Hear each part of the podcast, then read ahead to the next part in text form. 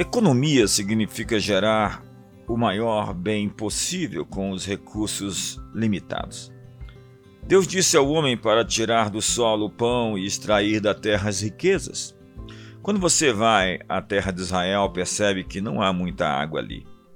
Contudo, não há escassez porque eles desenvolveram uma cultura de reaproveitamento, buscando o melhor resultado com os recursos disponíveis.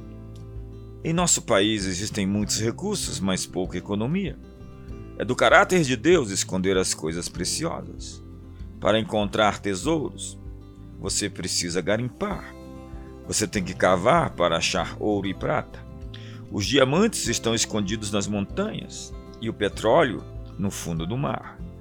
Microchips estão ocultos em grãos de areia e de aço, e sob os montes os carros e aviões. Da mesma forma, Deus escondeu dentro de você seus maiores tesouros.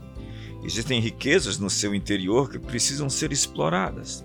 Cada um de nós recebeu aptidões, capacidades e habilidades espantosas. Nossa tarefa é cavar fundo e pôr para fora essas riquezas encobertas, sabendo que elas não se manifestarão sem responsabilidade, esforço e trabalho.